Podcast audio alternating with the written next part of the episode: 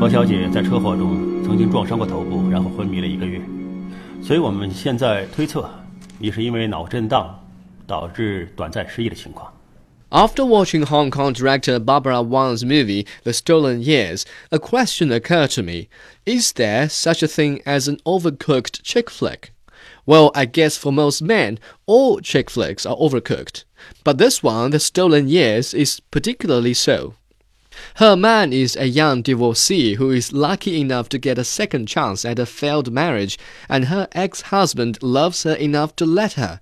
But this only happens after a car accident which causes her to lose her memories from the past five years.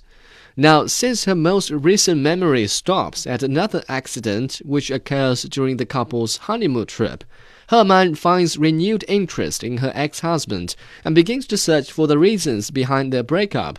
At the end of the day, the couple arrives at the revelation that all their grudges derive from He Man's promotion at work and decide to forgive each other.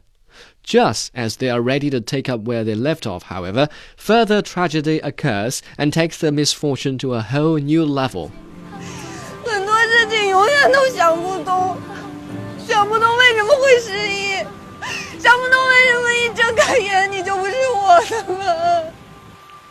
Two kinds of people are particularly fond of tragedy women and the Greeks. While I admit that we could all use some catharsis from time to time, the stolen years provides this to an excessive degree. I mean, we've already learned that work promotions can be bad for marriages, and car accidents may just be the cure. That's enough lessons one can take from a single chick flick. So there's really no need to add more twists to harvest additional tears. FYI, the Greeks need a break. Nonetheless, the director seems quite determined to push the boundaries and introduces some notoriously cliche from South Korean TV shows and movies. 噔噔噔噔，大家还记不记得我们的小鱼鱼以及我们的嫂子在六年前非常精彩的求婚片段哦？哦， Now, enough chiding. Despite the overkill, director Barbara Wong is actually quite an expert in storytelling from a female perspective. In 2001, she won the International Film Award for her feature film Women's Private Parts at the New York International Independent Film and Video Festival.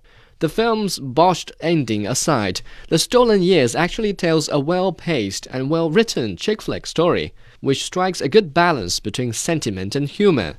The lead actress Bai Bai He is a charming presence throughout the film, so much so that her character eclipses the male lead portrayed by Zhang Xiaoquan, making his good acting seem merely responsive. 快点快点吧，连度个蜜月都要迟到，飞机要起飞了，早上一起床拍拍拍，有什么可拍的呀？是你自己玩的也很开心，我什么时候玩了明明就玩的很开心，而且明明起床时间是非常 OK 的。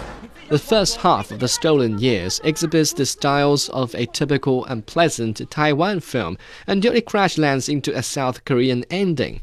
On a scale from 1 to 10, it gets a 6.